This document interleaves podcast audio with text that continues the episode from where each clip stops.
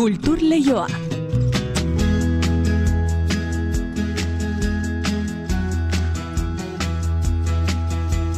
Eneriz gorrotxategi, arratsaldeon. Arratxaldeon inigo. Araban kultur foroa abiatu dute, nola nahi ere, nolabait esateko, araban kulturak eh, zen orabide hartu beharko luken hausnartzeko gunea? Bai, hausnartzeko eta zehazteko nolabait esatearren, arabako foru aldundiak eta gazteizko udalak bultzatuta, ba, arabako lurraldea bizi duen egoera aztertuko dute, etorkizuneko erronka eta lanildoak zehazten saiatuko dira, eta horretarako, ba, lurraldeko kultura eragile eta sortzaile izuzendutako bi eguneko jardunaldiak izan izango dira, hogeita markurtu gile baino gehiago batuko dira, itzaldi, mailinguru eta lantegiak egiteko, inspiraziora paisaiak izen burupean, eta nola ez ba, langintza horretan, beste leku batzuetako esperientziak ere ezagutuko dituzte, tartean Nafarroakoa esaterako.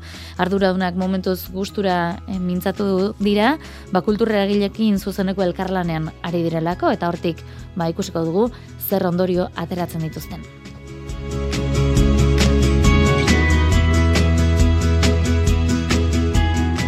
Eta asteburuan Baionan jokatu ostean, larun batean Bilbon izango da Euskal Herriko bertsolari txapelketa nagusiko azken final aurrekoa. Ba bertsoak aipatuta kontakutuko dizuegu, gida bira gure musueak bertxotan ekimena zer den. Euskararen nazioarteko eguna dela eta, gida arrunten ordez, zazpi bertsolari izango baitira, bisitak egiteaz arduratuko direnak. Iruñean berriz la del manojo de rosas Pablo Sorozabal musikagile donostiarraren zartzuelarik ezagunenetakoa gaur eta bihar arratsaldean eskainiko dute La Pamplonesak interpretatuta Nafarrako goi mailako musika konservatorioko abeslari gazteekin batera ariko dira. Literatura kontuak ere baditugu gaur, Euskarazko Literatura Unibertsalaren sailan ale berria argitarretu baita, eunda laurogeita sei garrena. Joanes Jauregi kitzuli du, Sherwood Anderson estatu batuetako egilaren lanik seinalatuenetako bat.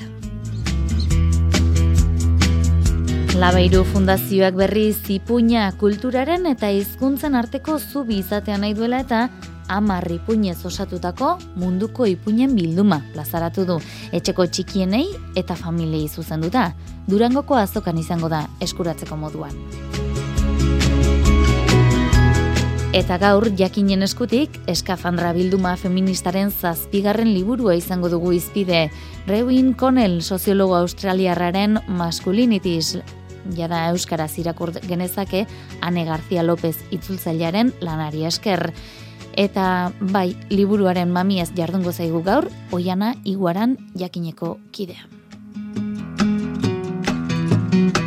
Arratxaldeko ordubiak eta hogeita amasei minutu ditu oraintxe, asgaitezen bada, azaroaren hogeita zortzi garren honetako kulturleioa zabaltzen. Ezer baino lehen, arratsalde honda izula, entzule guzti guztioi. Kulturleioa zabaltzeragoaz, Euskadi irratian.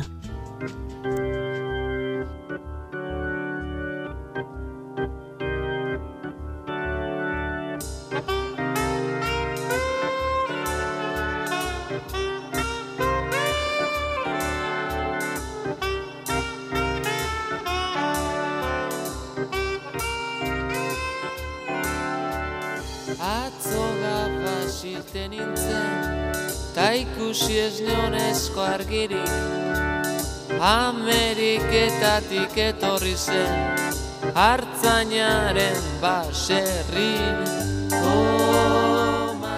Ezagutuko zenuten ito iztaldearen doinua, Marilyn izaneko entzuten ari gara, badakizue, doxa produkzioneseko iztetxea, ito itz musika taldeari buruzko filma prestatzen hasia dela, eta tira, ba, asierre eta biok eta malauan e, filma ekoitzi ostean, ekin dio ito itz taldeari buruzko film dokumentala egiteari, dokumentala eta fikzioa biak ustartuko omen dituzte horixe da, ba, datozen egunetan egingo duten lana, mm, itoitzen inguruko filma grabatu, eta ea, zain geratuko gara hemendik.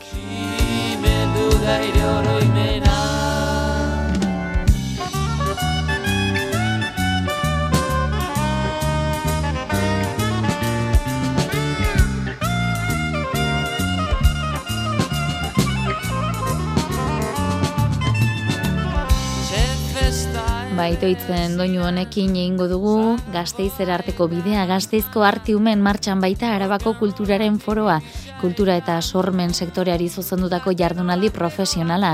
Gaur biharretan ari dira gauzatzen, samezela artiu museoan eta lehenengo goizaren inguruan valorazio positibo egin dute bertaratutakoek. Nafarroko uarte arte garaikideko zentroaren esperientzia azaldu du inigo gomezek eta dagaz proiektuaren berri eman du berriz Fernando Saez de Ugartek. Arratxaldean besteak beste zenbait ekimen sortzaile ezagutuko dira, mailu odriozola ari da jarraipena egiten. Jardunaldi hauen helburuetako bat Arabako kultura eragilen arteko topagunea sortzea da. Arabako Foru Aldundiak Gasteizko udalarekin batera antolatu du ekimena eta bi egun hauetan bertako kultur proiektuak ez ezik kanpoan garatzen direnak ere ezagutuko dira, baina bereziki Arabako kulturarloak bizi duen egoera jarriko da mai gainean etorkizunera begira ere jarriko direlarik. Inmaculada Sánchez, Arabako Foru Aldundiko Kultura Departamentuko zuzendariak adierazi digunez, instituzioak kulturplan estrategikoak garatzen ari dira une honetan eta kultur eragilekin era honetako topaketak egitea oso garrantzitsua da beraientzat.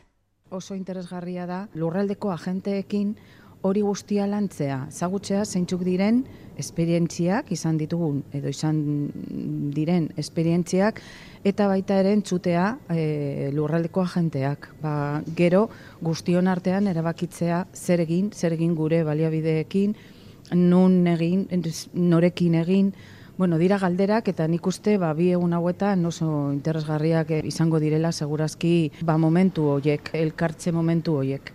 Kultura eragile kondo erantzun dute, artiumeko auditoria bete dute elkartruke honen parte izateko, bertan izan da, Amaia Gabilondo, garaion kulturguneko kudeatzailea. Ba, araban lana egiten dugu, osaetan garaionen, eta bueno, ba, beste esperientzia batzuk ezagutu, beste proiektu batzuk entzun, eta ikastera eta ikustera. Danok saretzea eta elkar ezagutzea eta elkarrekin e, de, tarte bat egotea, ba, kultur sektoreko ba, bueno, agente guztiena, ba, beti da oso garrantzitsua, ez da. Eta gune honetan, amaiak indarra jarri nahi izan du sektoreak bizi duen prekarietatean. Tamales, ba, egoera oso prekarioan bizi gara kultura, eta nik hori salatu nahi dut alde batetik, eta beste alde batetik ba, eskatu ordezkaritza politiko, ordezkaritza empresariala, ordezkaritza, bueno, ez, hitza handiak dituzten pertsonei, ba, kulturari leku bat egiteko benetakoa. Kulturak eh, ematen dio herriari, herri batek behar du kultura, eta hori egia bada, ba, baliabideak behar ditugu, duinki bizitzeko. Hau izango da ziurrenik gaur biharretan artiumen jorratuko duten gaietako bat. Honekin batera profesionaltasuna, euskara edota berdintasuna kulturan, teknologia berrien aplikazioa edota sormen prozesuetan herritarren parte hartzea nola aktibatu aztertuko dira.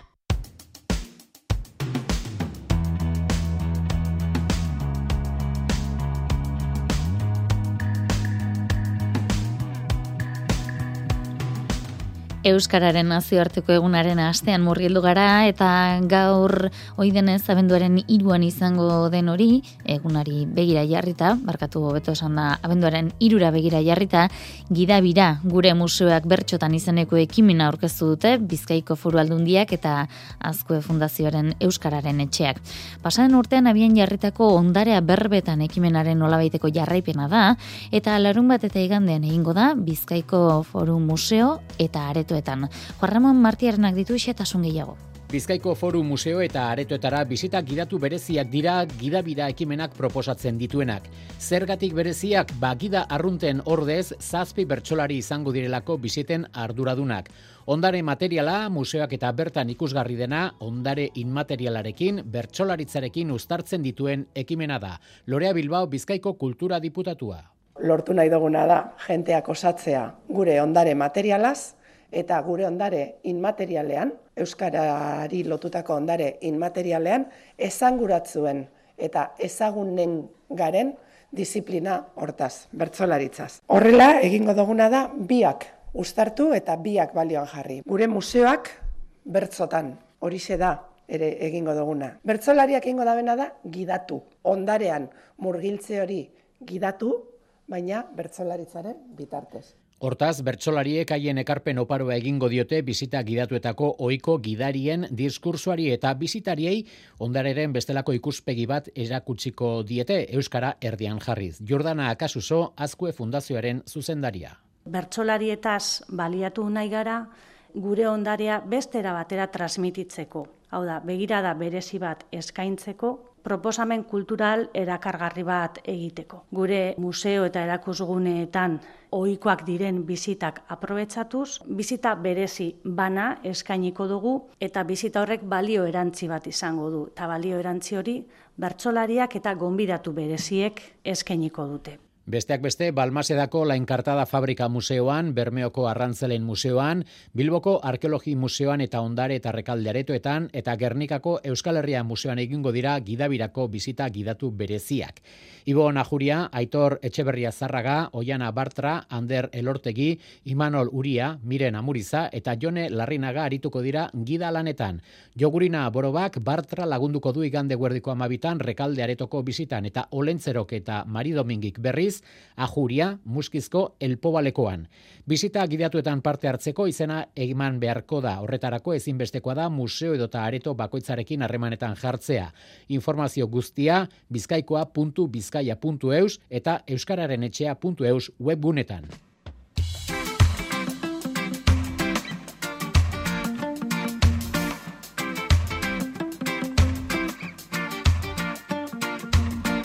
Musika kontuetara goaz orain la del Manojo de Rosas Pablo Sorozabal musikagile Donostiararen zartzuelarik ezagunenetakoa da. Gaur eta bi arratsaldean La Pamplonesak gaiarrean zokian interpretatuko du Nafarrako Goimailako Musika Kontserbatorioko abeslari gazteekin batera. Emanaldi hauetan beraz, pandemia aurretik ohikoak zituzten kolaborazio pedagogikoak berreskuratuko ditu bandak. Azken sarrerak salgai daude itziarlun beraz konta La del manojo de rosas izeneko zarzuela mila bederatzireun dagoita malauean estrinatu zen Madrilen.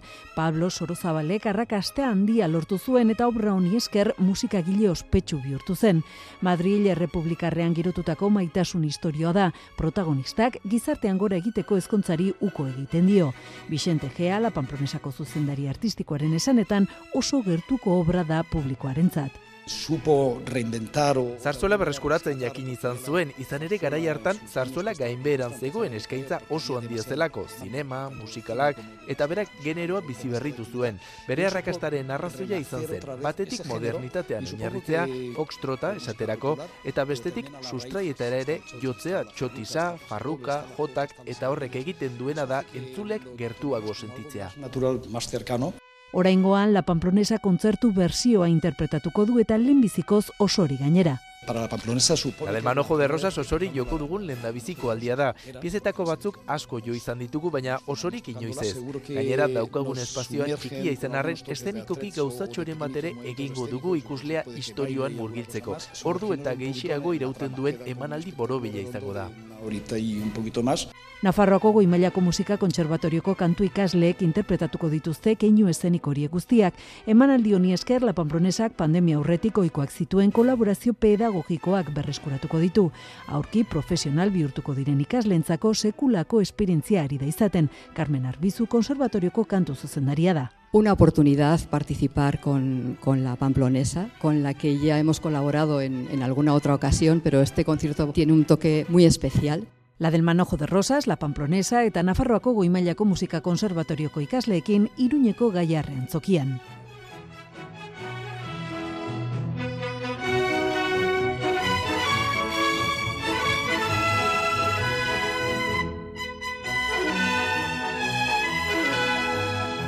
Arratxaldeko ordubiak eta berrogeita zazpi minutu jotzear ditugu, guazen orain literatura kontuetara. Kultur lehioa, Euskadi irratian.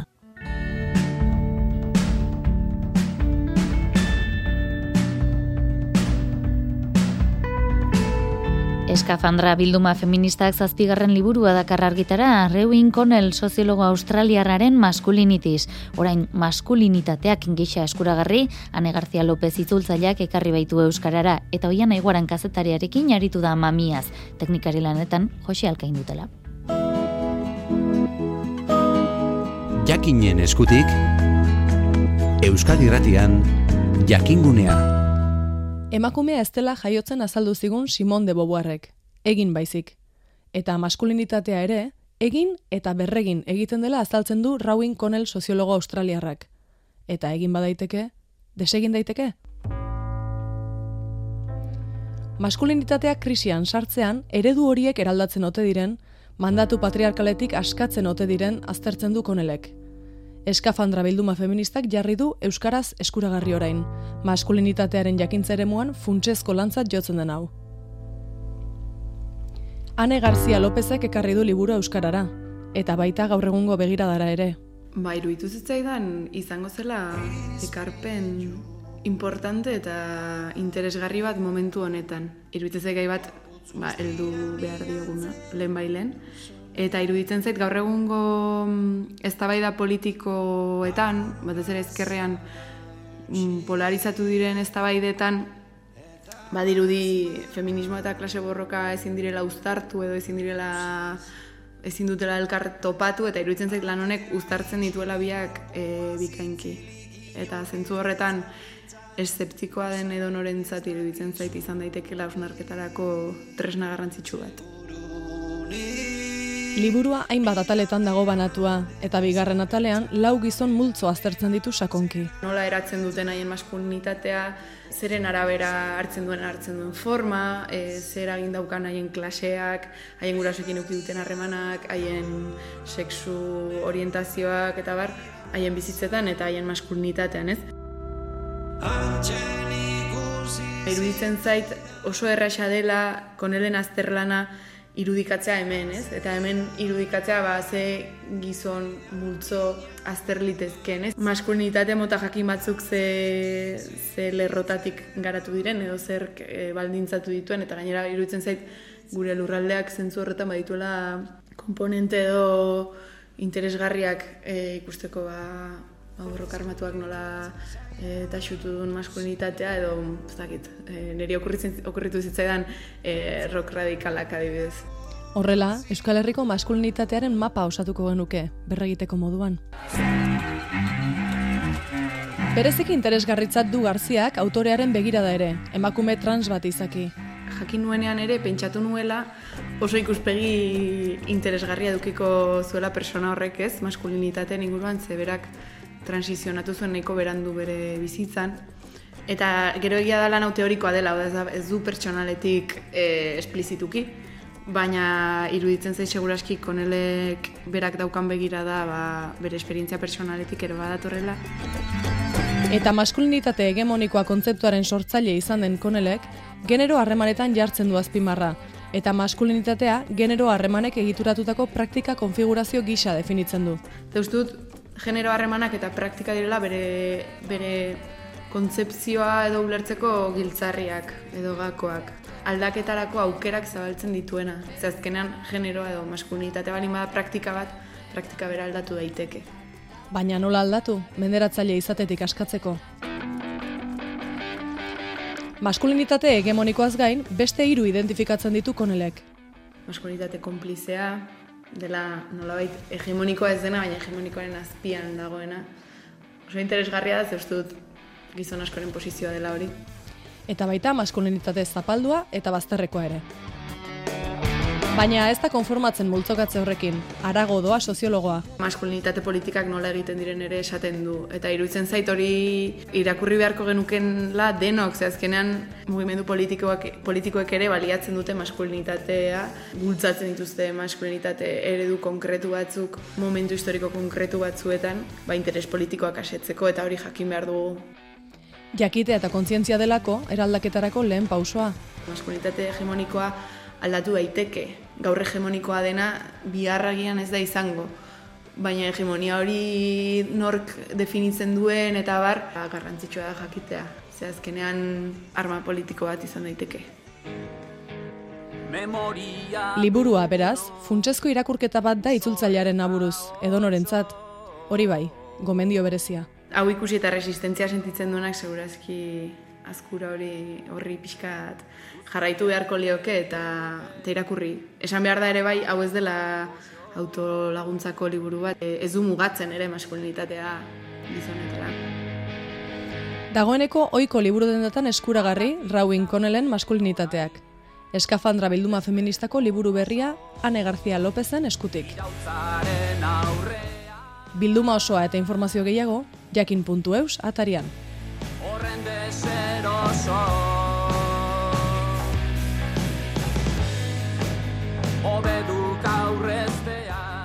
Eta gatozen orain beste literatura estilo batera, ipuinetara, ipuinak kulturaren eta hizkuntzen arteko zubi izatea nahi baitu labairu fundazioak eta horretarako hamar ipuinez osatutako munduko ipuinen bilduma plazaratu du, etxeko txikienentzat eta familientzat bideratuta. Durangoko azokan eskura liteke eta olentzerok bere zerrendan izateko moduko bilduma izan liteke, ez da iker zabala konta iguzu.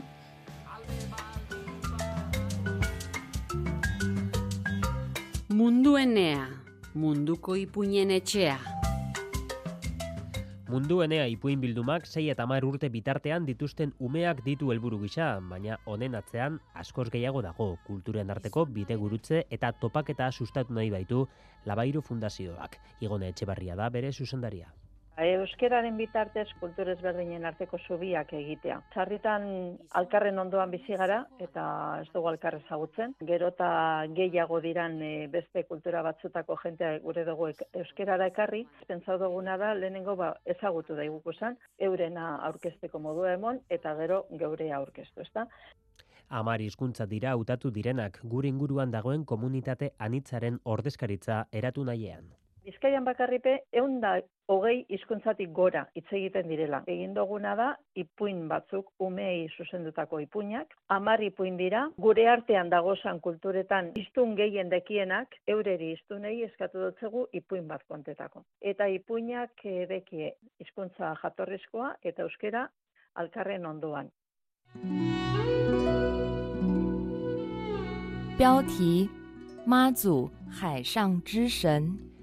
Txinera, arabiera, errumaniera, frantsesa, galegoa, jorubera, katalana, portugesa, urdua eta uolofera dira hizkuntzok. Irakurtzeaz gainera, entzun ere egin litezke, ipuinetan bertan dagoen QR kodeen bitartez. Sentsibilitate handi eginiko lana da, lantalde handi atarteko izan duena. Gero Jolanda Arrieta idazlea aukidugu horrik ipuineri emoteko umeentzako testu itxura. Euskerazko grabazioape berak egin ditu ahotsaipini. Bestetik e, marrazkilaria Enrique Morente eta egin ditu marrazki batzu zoragarriak benetan, be. Xabi ngir ambekte. Zubiak eraikitzeko ipuinen tresna oso erabilgarria dela uste du Labairu Fundazioak eta bidetik hainbat ausnarketa mamitsu gusten dizkigu honek. Izan ere ipuinak mundu guztian kontatzen dira eta horrek nolabait ustez desberdin garenak berdindu egiten gaitu. Genetan ipuin tradizionala dira, horrek erakusten dozku ganera desberdinak garela, baina ezin beste. Ikusten duzu ipuinak eta atuan konturatuten zara jo, ba, hemen be kontetan zan hau ipuin hau eta antzekoa ez da, ba, dauz antzekotasuna sarritan desberdintasuna baino gehiago. Baloreak unibertsalak dira eta ipuinetan kontatzen direnak holangoak dira. Amar ipuinak batera eros litezke bildumakutxan edo banaka ere eskura daitezke. Proiektuak etorkizunean jarraipena izan desan da xedea.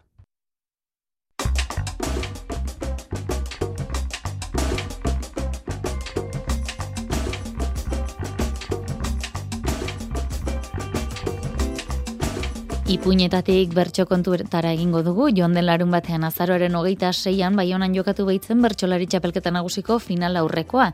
Bertan ere, aibartzabal nagusitzen zuen, zeireunde irurogeita amaika, kakotx bost puntu lortuta. Ametsak betetzea zer gauza polita. Ai, baina zalantzati bere azpiko kinka.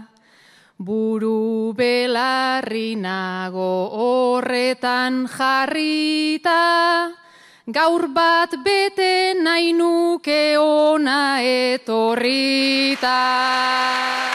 Bi mila bertxozale baino gehiago elkartu ziren baionako laugan ibartzabalen atzetik, puntu gehien pilatuta, sustraiko lina, bainat gaztelumendi, Julio Soto, Unai Agirre eta Inaut Martikorena sailkatu ziren.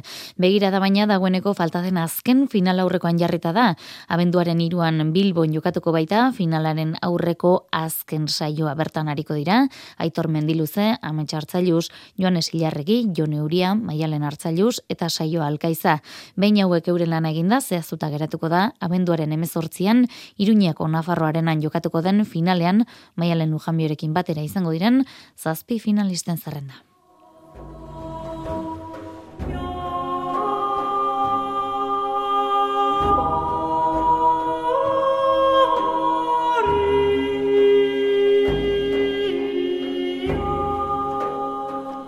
Eta doinu honekin Donostiako Koldo Michelena kulturuneak antikua jardunaldiak hartuko dituela kontatu behar dizuegu, gaur bi harreta etzi.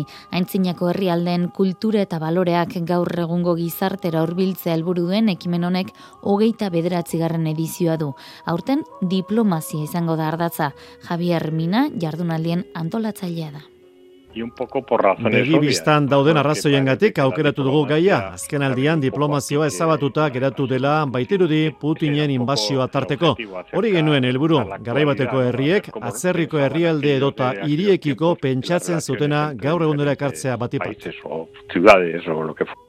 Gipuzkoako kultura sailaren eta bitarte kolektiboaren babespean, gaur ratxaldeko zazpitardietan abiatuko da egitaragua, Egiptora begira deaken tron aurramtzen segundo, aspektos modernos de la diplomacia antigua, sola salia eskeniko du, Alkala Unibertsitateko Antonio Pérez Largatxa irakasleak biarreta etzi, ordu berean erromatarretak greziar garaiko enbaixadoreak izango dituzte izpide, donostiako koldo mitxelenan.